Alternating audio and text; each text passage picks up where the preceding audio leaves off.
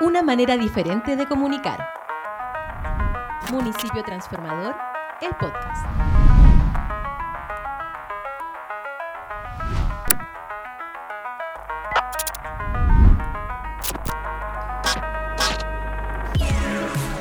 Cuando uno baja de la estación Villa Alemana, tiene que dar solo un par de pasos para justo entrar en uno de los lugares más bonitos debe ser de Villa Alemana o ahí algunos de los villalemaninos y villalemaninos se, se sumarán, pero es el Paseo La Torre.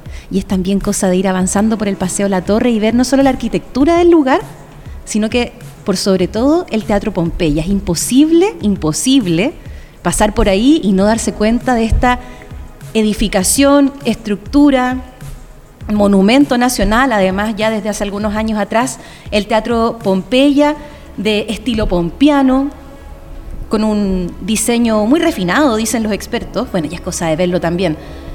Eh, hay algunas gárgolas también coronando el frontis del Pompeya. Es admiración pura para todos los que pasamos por ahí, para todos los visitantes y vecinos y vecinas de Villa Alemana. Y por eso estamos aquí. ¿Se escuchará un poco el eco? Es porque estamos en el escenario del Teatro Pompeya. Estamos con las luces, hay un silencio y estamos también no solo nosotros, nuestros invitados, los chiquillos y chiquillas de comunicaciones del municipio transformador que están haciendo también posible esto para que salga no solo por eh, audio, sino también por, por, por las pantallas, sino que afuera hay también algunas personas trabajando porque están haciendo algunos arreglos al Teatro Pompeya, embelleciéndolo, sanándolo también un poquito porque estaba un poco dañado con el tiempo. Y esta es una de las primeros o más grandes, perdón, trabajos que se le hace al Pompeya y por eso estamos en una campaña para que todos nos acerquemos al Pompeya, pero también lo cuidemos. Eh, todos somos el Pompeya, ¿verdad? Todos tenemos historias con el Pompeya, nos relacionamos también emocionalmente con el Pompeya y también varios artistas han estado aquí que se han querido sumar a este Yo Cuido el Pompeya. Hola, soy Camila Martínez Varas, directora de Fundación Artística La Macorina de Villa Alemana y mi experiencia con el Teatro Pompeya va desde mi profesión, actriz. En 2019 con mi compañía estrenamos la obra Ificillante, que trata sobre identidad de género y un mito griego homónimo. Y bueno, en ese entonces la recepción del público fue hermosa. Percibir, sentir el teatro, tanto el edificio como la magia que tiene el interpretar, fue maravilloso. El Teatro Pompeya es, para mí, es un espacio sagrado de Vía Alemana que es necesario cuidar y mantener en el tiempo, como un espacio para el arte y para las personas. Hola, soy Vero, artista del Marga Marga, cantautora de Villa Alemana. Bueno, el Pompeya ha sido, es uno de mis lugares favoritos en el mundo. Es donde me siento segura, donde he vivido experiencias tremendamente importantes. Creo que ha sido una parte crucial en mi formación como músico. Es que es monumento nacional desde, aquí yo tengo, el 2009. Arquitectos, Aquiles Landorf, yo no sé si lo habré dicho bien, hoy Renato Chabón. Me van a decir ahí nuestros invitados que ya están acá también, si es que lo dije bien, y si es que no, ahí está don Hugo Terán, está en nuestro primer invitado, Villalemanino, dueño fundador, eh, creador de la cadena Prat, famosísima cadena Prat, tradicional también en Villa Alemania. Hay algunas pequeñas cápsulas también que estuvimos escuchando nosotros previos del Teatro Pompeya. ¿Cómo está, don Hugo? Muchas gracias. Hola, eh, gracias por la invitación y esperamos servir de algo en cuanto a la historia del teatro o lo, lo que ustedes quieran preguntar. Ya, pues perfecto. Hay, lo dije bien yo, ¿no? Landorf Sí, y Chabón. Sí, sí, Ya, perfecto. bien, me saqué el 7 con eso. Y también Villa Alemanino, escritor, artista plástico, ex trabajador del Teatro Pompeya, soldador al arco, no sé, no lo sé, también. Carlos Márquez, ¿cómo estás? Gracias, Carlos, por venir. Eh, perdón, César. César, perdón. Partimos pésimo, puedo decirlo nuevo. Sí. Y sumarte más oficio. ¿Cómo estás, César? Ahora sí. Eh, mira, eh, igualmente agradezco la, que se hayan fijado en mí, me hayan llamado para, para conversar algo respecto a, la, a lo que me tocó a mí vivir acá en el teatro. Y entonces eh, hay tanta historia en el teatro que yo quiero solamente referirme y contar anécdotas que me tocaron vivir a mí eh, durante estos cuatro años que yo estuve acá en Villa Alemana a cargo del teatro. En fin, eh, no sé si... eh, Si partimos al tiro, Sí. dice. Sí, pero partamos al tiro, claro.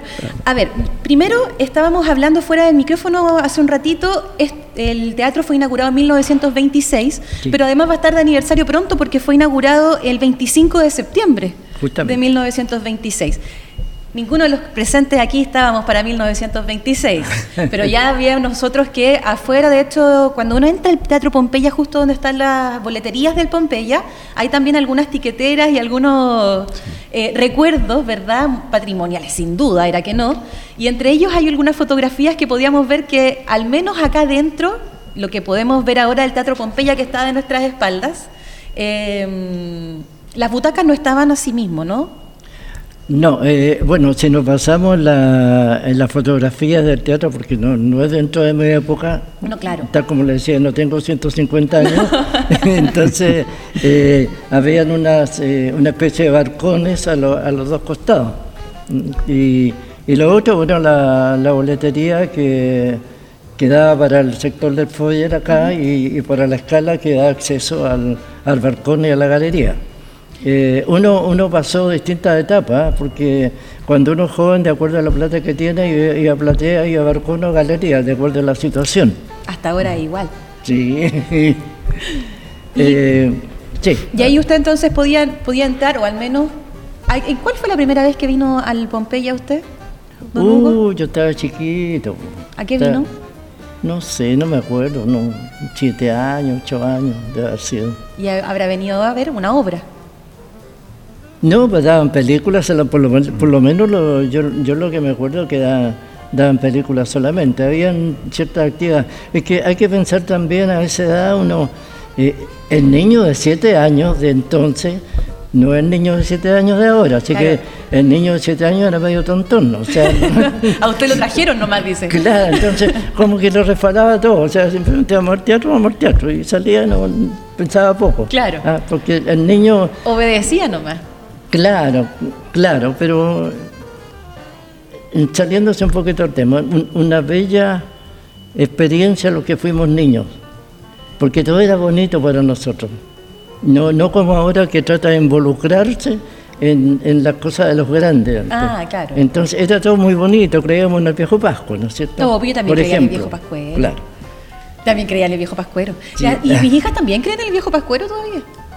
¿Ya? ¿Hay niños que no creen en el viejo pascuero ya?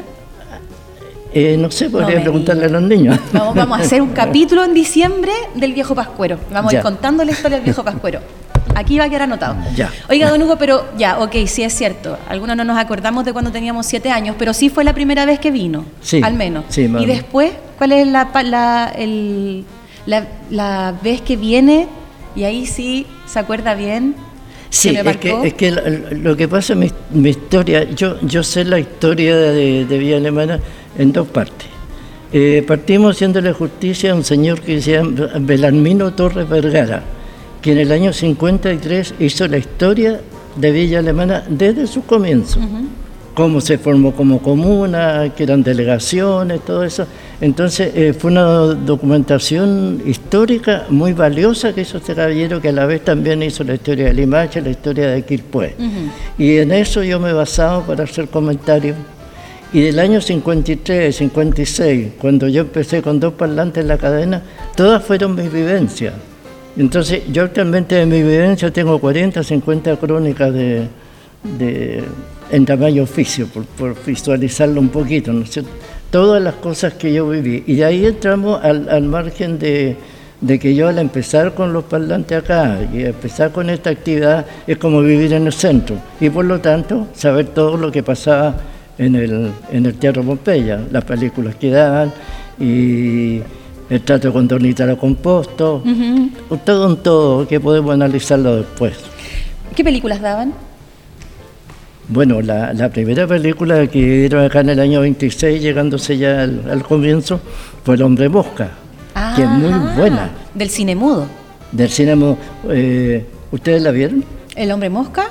Yo tuve Sí. el honor, he tenido el honor. Yo lo verlo. encontré bastante bueno, porque yo me acuerdo cuando ya estaba funcionando el, el Centro Cultural y estaba don Oscar Somonte, que fue alcalde de Concón, y estaba director acá, eh, habíamos formado una comisión museo para formar un museo y recopilar cosas antiguas de Villa Alemana. Y cuando habló de eso, dijo, vamos a exhibir la primera película que se exhibió en el, en- en el Teatro Pompeya en el año 26. Yo dije, ah, debe ser una cosa más oscura que no sé qué. po". Pero se hizo una restauración muy buena. Yo me llevé la sorpresa. Ah, ya, restaurado. y, bueno, y, y yo me tengo mucho que cuando la veo en mi casa, porque como tengo una copia, eh, y el, sobre todo el, que, que es lo típico de esa película en que, en que un hombre se sube por un edificio y queda colgando, Sí. es como lo, lo más sabroso que tiene la película. De Muy Harold buena. Lloyd de esa película. Ahora no sé si lo habré dicho bien con el. No sé, mira, el inglés no se me da mucho, eso sí. Pero Harold Lloyd es el, el- el director de esa película. Creo, ahí la Francia me podrá ayudar, que está detrás del micrófono. Eh, se dio como entre el 40 y el 50, ¿no? Podrá ser acá en el Pompeya. Fue la primera vez que se dio la película. Y después, cuando ya avanzamos mucho en el tiempo, se seguían dando cine, ¿o no? En Sí, mira, década del eh, 90, 2000. Mira, lo que pasa es que eh, el, el teatro no, no era teatro prácticamente, era una sala de cine, ¿no? Partió con cine, entonces, y, y ciertas eh, situaciones de ceremonias especiales.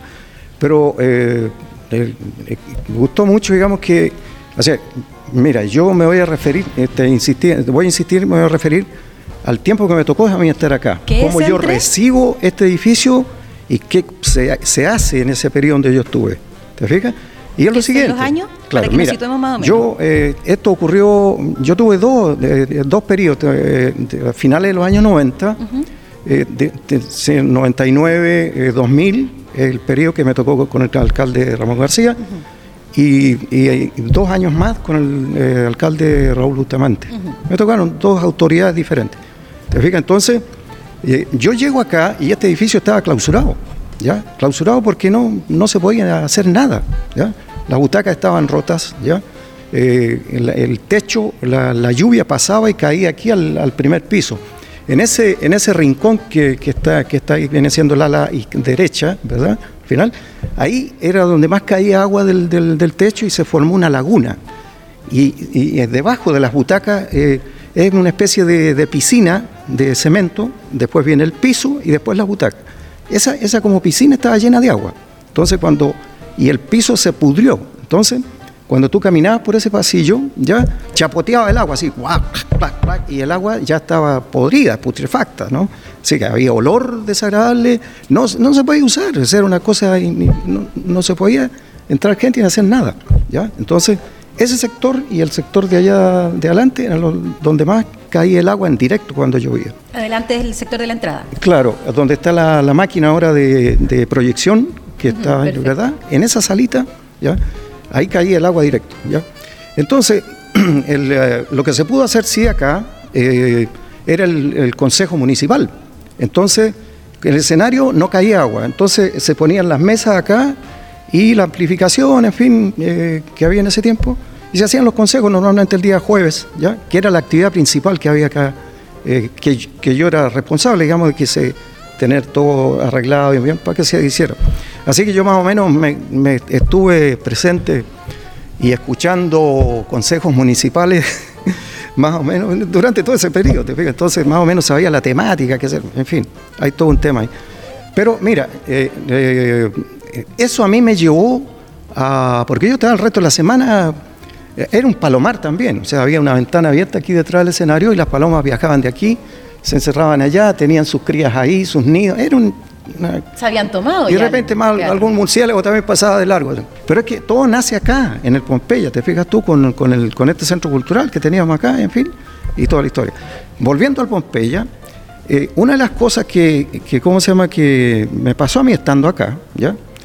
Eh, era como el centro copuchento de acá, es decir, yo no tenía necesidad de escuchar la radio de Don Hugo ni leer el, el diario, porque bastaba. aquí tú te la sabes toda. Tú te sabes, oye, ¿supiste tal cosa? No, ahora, ¿sabes? Es que eh, concejal, su señora, no, es mi asistente. Ah, no, y la señora no está en la casa. Oye, pero olvídate. Ah, por eso que aquí el, el que me antecedió a mí, ¿no es cierto?, hizo un libro. Solo, solo sentándose un ratito ahí afuera de Claro, Pompeya. tú era- tienes- aquí tienes todo. Y uno, sin querer queriendo, porque tú estás escuchando, pasa este, pasa lo y cuando, oye, supiste tal cosa, tal, no, tal, entonces, ah, todas las copuchas. Pero de repente aparecen copuchas interesantes. Aparece un señor acá, y muy, muy serio, que sé yo, y era don Mario Barriento. Don Mario Barriento, eh, mira, yo perdí contacto con él, pero desde acá le mando un saludo ¿no? donde esté. ¿ya? Eh, una, una persona extraordinaria, extraordinaria, chileno, de, nació en Valparaíso. Él nació en el Cerro Barón, en un eh, conventillo o cité que le, le llamábamos antes, ¿no? Pobrísimo, una, una, una, una, una, eh, ¿cómo se llama? Una situación, él- al papá prácticamente no lo conoció, vivía con su mamá, en fin. Imagínate, del, eh, un día me cuenta, cuando tomamos más confianza y empezamos a hablar con él, me dice como anécdota, me dice, mira, sabes que yo tenía tanto hambre que una noche llego a la casa, no había luz porque no la habían pagado la luz, qué sé yo, y la mamá había dejado una olla, tenía tanto hambre y, y el abuelo, y dice, eran porotos, ah, porotos, y toma una cuchara, empieza a comerla, pero de repente vio que los porotos crujían, ¿ya? Y de repente, como pudo, toma la olla, la lleva y estaba llena de baratas. Entonces se comió unas baratas con, con poroto. Después, eh, en Santiago, estando él en Santiago ya a la edad de 13, 14 años, vivió en un eh, orfanato, ¿ya? Le dio eh, pulmonía, que en esos tiempos era muy difícil controlar esa enfermedad, ¿no? Estaba pero en, en la miseria, ¿te fijas? Y unos sacerdotes le ayudaron y le dieron de comer allá en Santiago. A los 14 años estaba en los, en los restaurantes, en la noche, en la bohemia, había mucha bohemia en esos tiempos, y él cantaba, ¿ya? Cantaba y le daban moneda, y de así se empezó a, a- a- a, ¿cómo se llama?, autofinanciar. Y por ahí empieza a caminar. Bueno, don Mario Barrientos Hasta que se lo encuentra usted aquí eh, afuera del Pompeya. No, no, yo ya lo vi ahora ya eh, de regreso de toda su vida. ¿te Ah, ya, ya, ya. Llegó de vuelta de Estados Unidos porque en Boston, ¿ya? Es, fue el, más famoso cantor, cantó con... Cantó lírico. Lírico, cantante lírico, cantó con Plácido, con Plácido Domingo, con Pavarotti, ¿ya? Y acá, menos en Villa Alemana, en Chile nadie lo pescó para nada, como ocurre siempre en Chile, ¿te fijas tú? Tú eres eh, famoso en el extranjero, pero acá nadie te pesca para nada. Ha pasado con mucha gente. Vivían en Villa en ese momento y la última vez que yo supe de él, se vino a vivir acá a Villa A Villa Alemana. Alemana. Y Cuando ya tomamos más confianza con él, ya sabía quién era, la persona, todo el cuento, me dicen, yo le planteo un proyecto, dijo, hagamos opereta acá en el, en el teatro. Entonces, pero, pero estáis loco, ¿cómo se te ocurre? Una persona muy chora así para hablar directo, a pesar de todos los, los galones y toda la, tra- su trayectoria que tiene. Y le dijo, muy simpático. Estáis loco. Claro, entonces déjame pensarlo un poco, porque él me dijo, lo quiero hacer en Santiago, en el, en el, eh, en el Bellas Artes de Santiago. Entonces, eh, caminó un poco por acá, qué sé yo, y se metió a la oficina y me dijo, hagámoslo. Yo, este, y ahí me empezó a explicar, este proyecto lo quería hacer en Santiago, pero hagámoslo acá, en el Pompeya. ¿Ya? Mira, ya nos organizamos, yo le dije, mira, eh, no te preocupes, yo me encargo de poner un afiche para llamar a la gente Hago interesada. la producción. Claro, ¿te fijas? Mira, ¿sabes cuánta gente se inscribió? 120 personas. Cinco personas me llamaron inmediatamente desde Santiago y dijeron, mira, supimos que Mario Barrientos va a hacer este curso en Villa Alemana, por favor inscríbenos a cinco. Iban a viajar de Santiago acá. De Valparaíso, 20 personas más. Pero yo te hablo personas no aficionadas, sino que líricas, Claro, o sea, profesionales. que tienen su pasada por el... Por el por el- Expertos. Claro, tienen su vida lírica, en fin. Y mira, y de Villa Alemana era como 60 personas. ¿te ¿Y se hizo el curso? Claro, y no se pudo hacer. Entonces, ¿por qué te cuento con todas las letras esto? Porque Villa Alemana es una can- un pozo de artistas. Aquí hay artistas que están detrás de la puerta, que no, no tienen la posibilidad de decir las cosas y, y expresarlas. Y nosotros nos reuníamos ahí, por eso te digo, en esa salita que está ahí, y cuando estábamos en plenas reuniones, qué sé yo, de, de taller, ¿ya? llovía y la- el agua nos caía, ahí teníamos que suspender. De repente alguien traía un, un papel de diario, pusieron el papel de diario en el suelo para que no nos llegaran los pies el agua. Pero seguíamos haciendo poesía, te fijas. Y, en, en Villa Alemana hay una, una cantidad de poetas que, que no tienen el espacio donde dejar su trabajo. ¿Te Y por, tú? eso, y por eso la importancia, perdón, la importancia de, de este llamado que estamos haciendo a, cuidar el Pompeya, a hacernos parte también de su historia. Cuando, cuando venía llegando, don César se encuentra con don Hugo y estos dones se dicen, hola, ¿cómo está tanto tiempo? Usted y yo tenemos deudas pendientes. Uh, y ahí yo dije, ¿qué va a pasar en este programa? ¿Pero qué pasó? ¿Cuál era finalmente la deuda pendiente que tenían? Porque ahí parece que fue que se Sí, conocieron, mira, fue, una, fue una anécdota porque muy... tiene también al Pompeya como protagonista. Claro, pero tiene una anécdota que no es, no es, no es agradable, te fijas tú, que no tiene mucho que ver con, eh, con arte. ¿no? Es que en ese momento yo vengo al escenario acá y dejo, queda la puerta abierta ya y dejé la puerta abierta de la oficina porque yo siempre las- al salir las dejaba con llave. Pero es- estaba- hice tan rápido todo y de repente veo una sombra así, pero ¡bum! pasa para allá como el correcamino, qué sé yo, ¡bum! Pero me quedé en la duda yo. Y resulta que entró, bueno, aquí habían problemas de, de achorros que entraban y sacaban carteras y cosas, te entonces. Y veo salir, yo digo, chuta, ¿qué hay? Dejé la, la oficina abierta. Y me acuerdo que don, don Hugo había dejado una mochila con toda la programación de su radio y con unos micrófonos. Por eso yo tengo un multidireccionales, que en esos tiempos eran carísimos. Entonces, el tipo entra, oye, pero fue una cuestión segundos, segundos. Ay, entraron a robar. Y claro, yo entro a la oficina y lo primero que veo la mochila y no estaba. No, y ahí está Entonces, la deuda pendiente. tenía la deuda pendiente de don Hugo porque me sentí culpable decir, de, de esa situación. yo- que no. Entonces, fíjate. Yo quisiera recoger un poquito lo que ha dicho don César, eh, partiendo por el hecho del escenario del Parque Rotario. Ajá. Resulta que eh, por ahí- el escenario se lo, lo hicieron por ahí por la década del 70 y a raíz de los carnavales del 71 se, se, se hizo la velada bufa.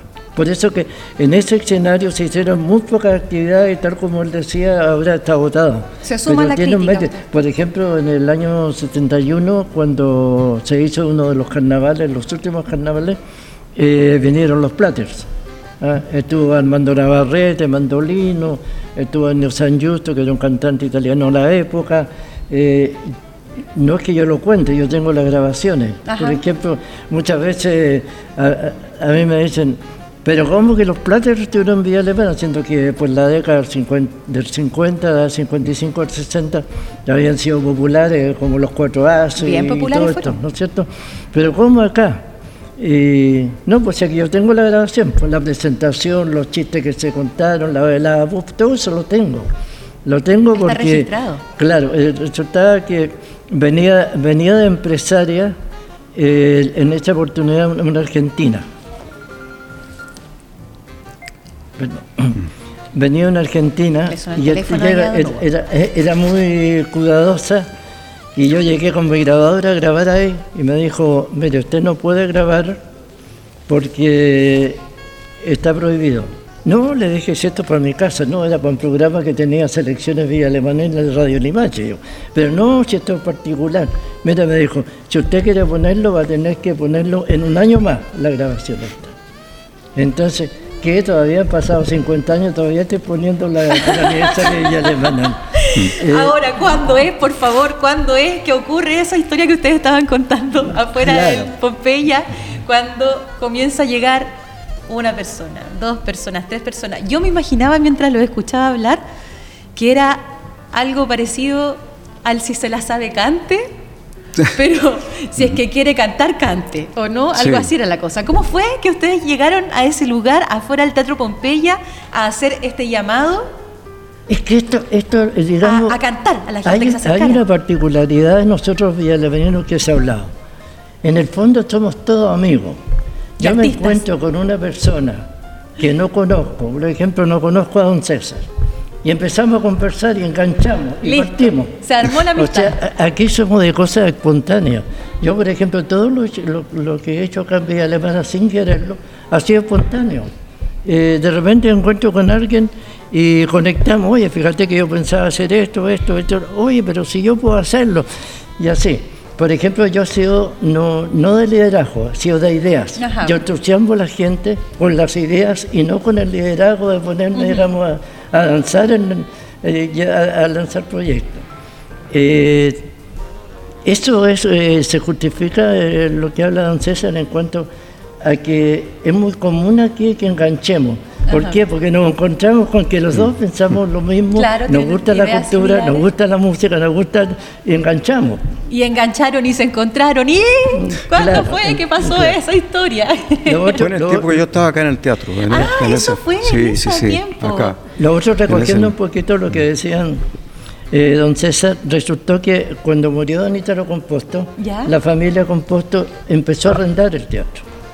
Entonces ya eh, le fue mal a los concesionarios, lo dejaban, volvía a otro, volvía a otro, y el teatro nadie lo conservaba, y así para abajo. Entonces ahí nació la idea de, durante la administración de don Raúl Bustamante, si no me equivoco, eh, nació la idea de poder comprar el municipio del teatro. Lo primero que hizo fue arrendarlo. Si, no me, si mal no recuerdo, creo que eran pagaban 800 mil pesos mensuales, si no me equivoco. Lo que pasó que ahí también yo me preocupé y fue a, bienes raíz, o sea, eh, eh, bienes nacionales, ¿ya? A saber cuál era la forma de, traspasar un, edificio a patrimonio, ¿te fijas? Y tenía que tener mínimo 100 años de eh, construido, ¿te fijas? No sé si han cambiado esa, esa ley, pero por esa razón yo, ¿cómo se llama? Le hablé con el, con el alcalde ahí de la, de la época y le, le, le, conté, Entonces, no era posible que el municipio optara por alguna posibilidad de, tomar el, a través de, bienes nacionales, ¿te fijas? Como, como patrimonio, ¿ya? Eh, nacional. Entonces, eh, también llegó el, dueño del, del, teatro, ya porque la familia, la familia Composto son tres personas, ¿no? El hermano mayor, que yo no me acuerdo de los nombres de él, pero él, el hermano mayor era dueño del teatro, o sea, se repartieron el portal. Si ponemos frente al teatro, el ala derecha era del, hermano menor, tengo entendido, y el de la, la, izquierda de la señora Nancy, ¿verdad? Entonces cada uno empezó a vender las partes y llegó él con, eh, estuvimos conversando con él acá en el teatro, entonces me dice, mira, eh, yo vengo a hablar contigo porque con el alcalde fue, no fue posible, tenía que pedir audiencia, qué sé yo, pero te cuento a ti, me dijo, eh, ya el próximo mes eh, tengo vendido el teatro, o sea, este, este, edificio. Y en esos tiempos estaban instalando eh, eh, juzgados de policía nuevos acá en, Villa Alemana. Entonces se había instalar un, un juzgado de policía, se iba a instalar acá, del, Poder Judicial, digamos. ¿ah? Entonces, eso ya estaba, pero resuelto, estuvo, pero ahí el, teatro estuvo ahí a punto de pasar a ser un juzgado de, de policía. Convertirse en oficinas. en oficinas, claro, vinieron inmediatamente a medir acá, a hacer unos entrepisos y qué sé yo, un montón de cosas. Entonces, eh, bueno, eh, afortunadamente esto quedó ahí y de ahí yo no sé más, digamos, ya internamente llegaron a acuerdos, parece con el, con el, alcalde, ya viene siendo el alcalde anterior, digamos, ¿cómo se llama? Eh, José, don, José Sabat, ¿ya? Mm. Entonces llegaron a buen acuerdo y no sé ¿Cuál fue el acuerdo? La cuestión es que ahora el municipio toma la... Sí, el arriendo, la, parte tan positiva. Desde el municipio parece que es a comienzos de la década del 90, 1991 si no me equivoco, y luego el año 2010 comienza la compra del Teatro Pompeya, ah, el 2010, que un poquito después entonces que usted deja de trabajar. Claro, claro. Voy a contar yo la historia. Yo, no, ninguno de los dos la contó, voy a contar yo la historia, lo que entendí. Después me van a ir corrigiendo porque la agarré a media en la historia. Ustedes estaban afuera del Teatro Pompeya y en el sector del Paseo La Torre con un par de parlantes, me ah, imagino yo, un par de amplificaciones. No, mira, si fue muy simple. El, Está mal dicho, es un par de amplificaciones, no existe, pues, ¿no? ¿Mm? Lo dije mal. Pero un par de parlantes. Sí, micrófono. Con la amplificación. Con la amplificación, ahí sí. Claro, lo que pasa es que, bueno, este, hoy día tú apretas botones, lucecitas y cosas y, estás sentado ahí, acá estás moviendo todo, todo el escenario. No, eh, en esos tiempos era más, más manual las cosas, pero había una, amplificación. Es que como este, el teatro este estaba, ¿cómo se llama? El edificio estaba abandonado, se usaba un poquito como bodega de guardar cachureo. Mm. Entonces, estos pasillos de aquí atrás, por ejemplo, siempre habían tableros o cosas que se usaban en el centro no, guárdenla en el teatro. Que, y venían para acá. estaba, era una bodega. La cuestión es que habían unas, unas tarimas que dejaron acá. Eran unos pedazos cortos así de. Escenario. que se transformaron en escenario. Entonces se puso ahí en las gradas, donde están las gradas, y a continuación Eh, Era como para que estuviera parada la persona con el micrófono. ¿te fijas? Entonces, eh, ahora, la, la idea no, no es una idea, digamos, que, inven- eh, que creada por uno, ¿no? Yo, mira, yo eh, de repente por ahí, entre medio, antes, al comienzo de los años 90, yo me arranqué a California, estuve por allá como invitado por unos primos. Y bueno, yo hice una exposición de pintura, ya qué sé yo, seguí, continué, tuve la opción de trabajar eh, un poco el, el arte allá, mover allá. Y, pasando, pasando por el, por el, por el barrio italiano, ¿no? Ahí tú tienes San Francisco, el barrio chino y al frente lo divide la calle, está el barrio italiano y el barrio chino. El barrio chino es como estar en China, o sea, todo escrito en chino, bla, bla, bla, todo el cuento. Y de aquí para acá todo en italiano. Entonces se producía una pequeña punta de diamante, ya era una, como una placita así chiquito, ¿no? Y ahí ellos instalaban un, un escenario. Y el día sábado, ¿ya? Cantaba la familia italiana. Entonces se anotaban, ¿ya? Entonces iba desde el abuelo hasta el niño, ¿ya? Y cantaban ahí y tomaban el día sábado.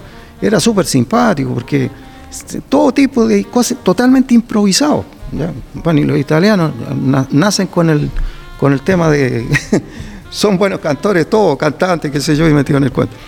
Así que resultaba muy simpático, bestia. a mí me gustó mucho me quedó esa idea. Entonces, cuando volví, qué sé yo, yo no tenía idea que unos años más iba a estar acá en el teatro eso, y hacer todas las cosas. Y ahí me topé con Don Hugo y le digo, a raíz de esa, de esa idea, yo le digo, oye, si se puede tener un espacio, si existe, lo que falta es el espacio, ¿te fijas tú? Y que nadie lo moleste, o sea, que no le diga, oye, tenés que irte acá porque no voy a estar acá. No, haz lo que tú quieras acá y expresa lo que tú tienes, ¿no? Entonces resultó inmediatamente, enganchó la cosa porque eh, eh, se- no podemos tramitar tanto las cosas, es decir, que, a ver, es que noso- nosotros habíamos tenido un comienzo, eh, resultaba que en la época de los carnavales, la época de los carnavales allá aquí partió por el año 68 hasta el 73, y Villa Alemana tenía tantas actividades que comenzaban en el mes de septiembre con fiestas patrias. Después en octubre, el Día de la Raza, se celebraba en la población Prat, que era Ajá. famosa, la, esas fiestas de aniversario venían de todas partes. En noviembre estaba el aniversario de Villa Alemana, en diciembre estaba la Navidad. Habían 15 días libres en enero y venían los carnavales. Y, y después cuando terminaban los carnavales a fines de febrero, porque duraban 15 días, eh, como estaba en el escenario afuera, algo había que hacer en marzo, o sea, pasábamos de fiesta. Era un, era un periodo en que se terminaba toda esta serie de actividades con el desfile del 21 de mayo, que se hacía acá, con gran cantidad de gente. O sea, descansaban como tres meses nomás. El Claro, frío, el frío los hacía descansar. Pasábamos De fiesta en fiesta. Claro. Y entonces resulta que eh, teniendo yo la caseta de transmisión en la, la Plaza Arturo Prado Violén, eh, yo siempre tenía lo que decía al comienzo. Eh, mi amigo Miguel Ángel Guerrero, que todavía estamos siempre en contacto, él era como el ejecutor de mis ideas. Entonces lo entusiasmaba, oye, ¿por qué no hacemos esto? ¿Por qué no?". Ya, entonces no había ninguna entretención junio, julio ni agosto. Ah, Entonces, tres meses. Y, y nosotros teníamos la caseta, ¿ah? y ahí entonces le, le dije a Miguel Ángel, oye, le dije, ¿y si hacemos un show los días domingos eh, y ponemos un tabladillo afuera, de alguna manera nos arreglamos? Porque junio, julio, agosto no hay nada. Ya, pues partió, ya yo me consigo conjuntos, se consiguió el conjunto Los Tramson, y... Y en eso yo le pedí a la municipalidad un tabladillo, como se llamaba en ese tiempo, que era una cuestión, una plataforma de madera con Que caballete. eran las mismas que estábamos hablando. Con Claro. caballete. Entonces, eh, así fue cuando ya a veces estábamos en el show y no llovía. Pero como Claro. todos los equipos los sacábamos de la caseta, bueno, la caseta estaba aquí y el tabladillo lo teníamos acá, entonces nosotros sacábamos los micrófonos ahí, punto, y si llovía para adentro los micrófonos. Así que todo lo, lo que es equipo está en la parte fija, aunque nosotros, nosotros transmitíamos. Entonces, eh, de ahí las cosas sí na- nacían, pero como, como de improviso. Claro. ¿ah? y así es como ustedes entonces se encuentran los dos con la misma idea y Sí. logran poner este, este escenario, esta tarima afuera en el Paseo de la Torre, afuera del Teatro Pompeya. Mm, Claro, claro. Con En- este llamado a la gente. Mm, Claro, entonces por eso digo que siempre eh, aquí en Vía Alemana no, no, no le falta el público para, para ninguna cosa. Ahora, eh, yo tuve más contacto por las mismas actividades que tenía la cadena, hacer concursos, pedir discos, todo eso, en la época de, de Ítalo Compuesto. O sea, del 56 que empecé con dos parlantitos, hasta la señora Delia Selena López, alcaldesa, que hizo dos periodos. Eh, y después llegaron otros. Ah, y después de Delia Salinas llegó Ítalo Compuesto. Y, y aquí pasó una anécdota que la voy a contar, eh, lo que pasó aquí en este teatro. Resulta que este teatro ha tenido etapas, ¿no es cierto? La etapa cuando se, se fundó en el año 26 y en ese tiempo la- las pantallas, y aquí mismo lo voy a decir, eran muy chiquitas. Ajá. Era, qué sé yo, si sería un poco más de eso, ¿Cuánto uno y medio, de esa un poquito más allá. Unos Nada más, cuatro chiquita, metros. chiquita. Entonces vino el Cinemascope, que le llamaban, que era la extensión de la pantalla en forma rectangular. Ah. Pero pasaba que este teatro se había hecho para una pantalla chiquita. Pequeña. Entonces, ¿qué es lo que tuvo que hacer Ítalo Compuesto? Tuvo que acabar con el escenario ¿ah? y adelantar eh, todo el escenario para pescar el ancho del- de, la pantalla rectangular. Pero como acá era la única parte donde se podía hacer cosas artísticas, entonces hizo una especie de armazón de madre pino. ¿Ya? ¿ah? que servía de escenario para ciertas actividades. En una oportunidad llega, eh, los bomberos le piden prestado el teatro de Anita lo Composto porque querían ser un beneficio para ellos. Eh, los bomberos le pidieron ayuda al conjunto Los Aladinos. Los... Aladinos, llaman- los aladinos en un conjunto que tuvo, porque eh, en un tiempo aquí en Villa Alemana eran los más conocidos los aladinos, como los Tramson cuando nosotros hacíamos el domingo show. ¿ah? Bueno, llegaron acá, en eso nosotros estábamos transmitiendo allá, y de repente llegan, oye, ocurrió un accidente en el teatro, partimos todos corriendo acá. Cuando entramos, vemos los músicos saliendo de abajo de todo el encantado que habían hecho. ¿Qué es lo que había pasado? Y por eso hablaba de Madre Pino, porque resulta que con el peso del- de los conjuntos, los instrumentos estaban actuando y haciendo todo, ¡tran! y quedaron debajo. Entonces después cuando llegamos nosotros, ¿qué es lo que había pasado en el teatro? Estaban saliendo. ¿Y cuántos eran los aladinos? Claro, ahí hubo un problema que quien respondía. Ah, Resultaba que Don Ítalo, muy dueño del teatro era, pero había prestado el teatro. No podía demandárselo nada porque Claro. lo había prestado. Era beneficio. A buena de los- voluntad. Era beneficio de los bomberos.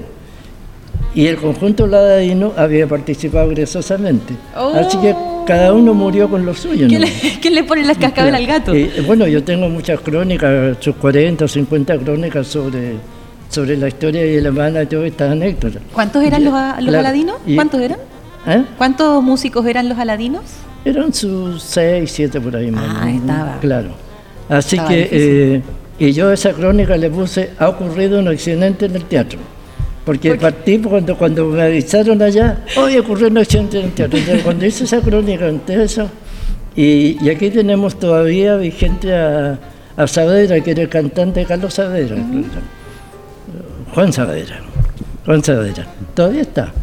Él es el cantante de los Tams. Y yo siempre cuando me encuentro con, con Juan Saavedra le acordaba, oye, yo te veo a ti y me acuerdo del, del caso, del el caso de los teatros. ¿Los Tramson?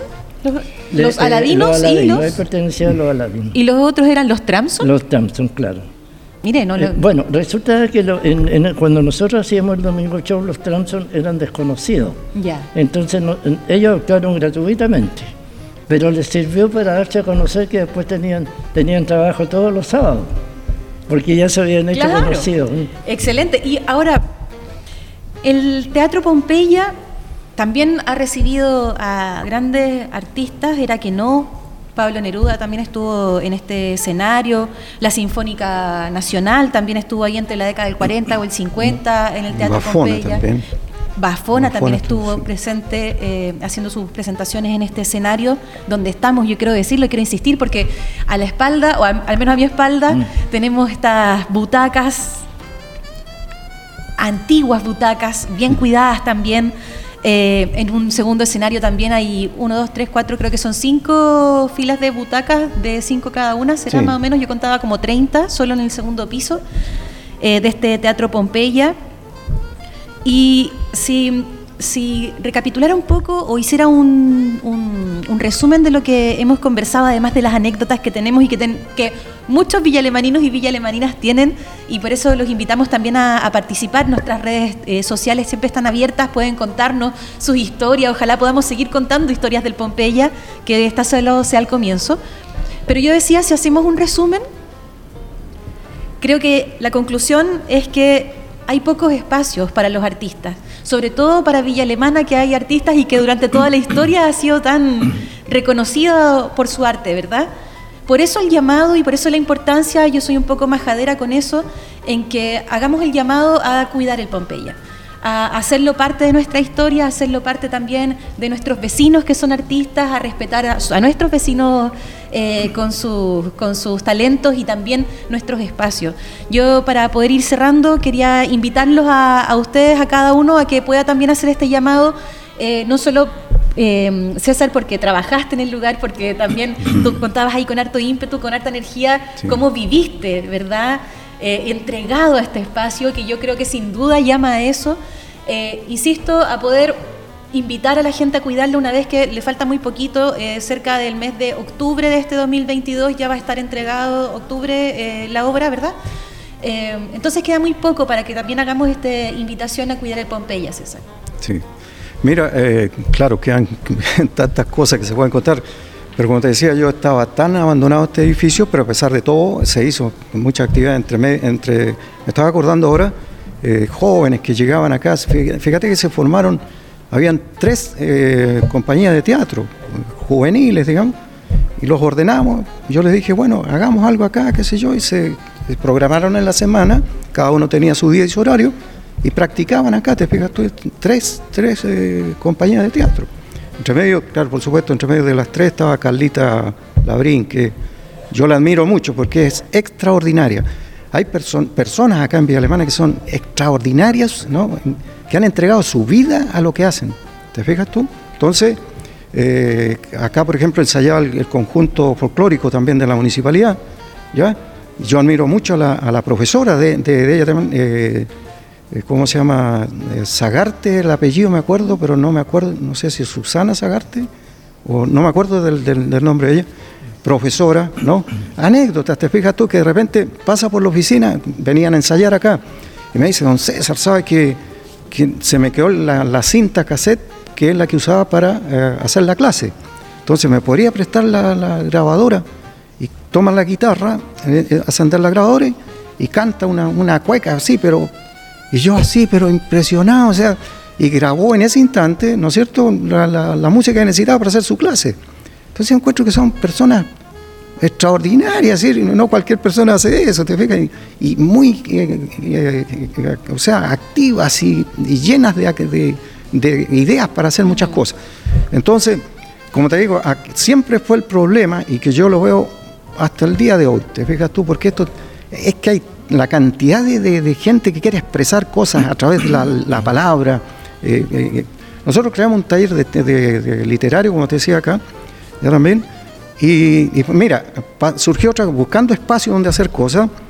Eh, me llamó mucho la atención que en Quilpué, porque tú pasó la calle Baquedano, pegada a la estación, y derribaron la, la caseta de movilización.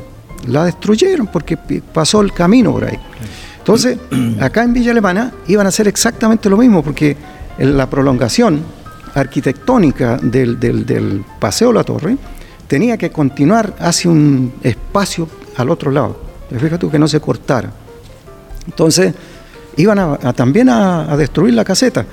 Entonces, yo eh, hablé con don Jorge eh, Jorquera, ya, director de obra, y tenían en el plano, me dice, no, pero si en el plano ya viene, dijo, tenemos que sacarla. Pero Jorge, no puede ser, qué sé yo. Logramos hacer unos trueques por ahí con ciertas cosas y, y se detuvo la destrucción y tú ves que está la caseta de movilización ahí todavía, que es un edificio, pero eh, la esencia del, patrimonio ferroviario, es no, tiene que permanecer ahí. ¿Y por qué te digo yo? Porque acá en Villa Alemana, inmediatamente en esa caseta, querían practicar clubes de ajedrez, el club de ajedrez, el club de patrimonio ferroviario, el club de ferromodelismo eh, ferroviario, eh, talleres de, de literatura, también todos ellos querían usar ahí. Entonces nos empezamos a preparar para arreglar interiormente el, lugar, ¿te fijas? Porque mucho tiempo estuvo como un palomar ahí, qué sé yo. No hubo caso, no hubo apoyo más de la autoridad y todo. Y Me dio pena, un día pasé por ahí, no sé si todavía existe, una plaquita chiquita ahí, qué sé yo, que menciona que es un patrimonio eh, ferroviario, qué sé yo, que hay que cuidar. Carajo, si el patrimonio nosotros tenemos que restaurarlo y usarlo, usarlo. Perdóname que sea tan drástico en esto, pero eh, cuando uno ve en, en- en otras partes, ¿por qué en otros países lo pueden hacer y por qué aquí no en Chile? Cuando hablan del, del- del patrimonio, digamos, estamos hablando de revivir una- un- algo que se hizo originalmente, se hizo para usarlo. ¿Te fijas? Tú puedes hacer algo nuevo al lado, ¿te fijas? Pero ese patrimonio yo lo restauro y lo utilizo, ¿te fijas tú? Es un, es un edificio que se puede usar. Entonces, creo- hay, insisto, te fijas tú, en este momento tú pones un cartel y tienes gente con, con ajedrez, gente con, con todo lo que te acabo de mencionar recién, ¿te ves? que quiere participar y hacer muchas cosas. Yo creo, yo creo que las cosas hasta el momento se han llevado muy bien desde cuando se logró el, el centro cultural, eh, cuando se compró el teatro, cuando se, se empezó, digamos, a tener fondos también para restaurarlo, arreglarlo, eh, todo ha ido muy bien. Y, y en eso puse yo porque se estaba haciendo, hace dos semanas me hicieron llegar una encuesta en cuanto a, a qué es lo que pensaba la ciudadanía en cuanto a la utilización del centro cultural como también del teatro, especialmente. Yo en general le dije que todo estaba bien, eh, que estaba muy conforme cómo se habían llevado las cosas, puesto que se había abierto las puertas para la gran cantidad de, de- de escritores, de, de artistas, sobre todo folcloristas, que eran bastante, eh, de ellos se ha llevado muy bien. Pero eh, recogiendo un poco lo hablado también, hay una cosa que es una realidad no solo de la comuna, sino del país. Resulta de que eh, hay muchos artistas que no tienen su oportunidad. Si hablamos, por ejemplo, cuando se hacía en la otra administración el, el Festival de la Nueva Ola, se, selec- se seleccionaban 10 integrantes, de las cuales eh, eso eh, lo, lo elegían del Centro Cultural, que lo hacían muy acertadamente. De tal manera que cuando ya estaban los, participantes, nadie estaba en desacuerdo, puesto que los 10 que había propuesto el Centro Cultural estaban bien. Se hizo por otro año, 80, 80 artistas. ¿Dónde están esos 80 artistas? No tienen su oportunidad. En el país pasa lo mismo. Sí, claro. En el país no tienen su oportunidad. Porque si, si a, lo- si a, lo- al- al- a la gente de la nueva ola habrían quedado igual como quedan ahora, pero hubieron los medios de comunicación que le abrieron las puertas a la nueva ola. Las radios le abrieron las puertas. ¿A qué es lo que hace falta ahora? Hacer lo mismo, crear una, una nueva ola, pero abrirle las puertas.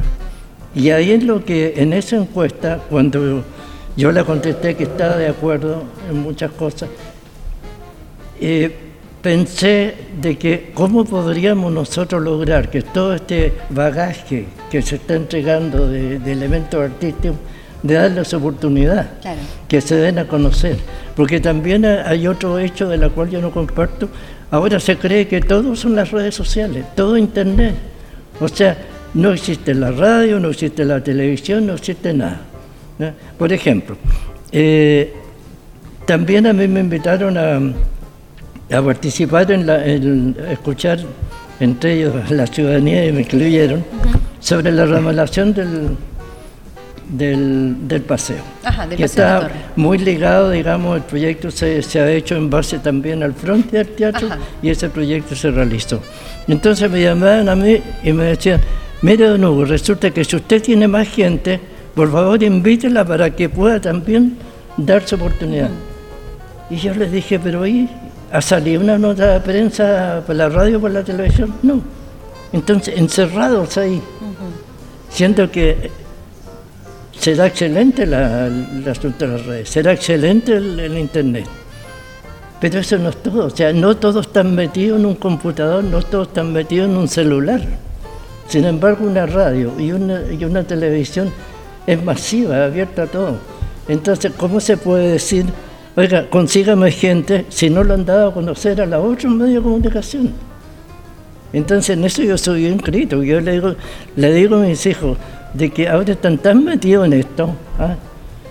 y se olvidan de la radio y la televisión que es masiva. Porque yo para, para ir a, la televisión tengo que encender el televisor.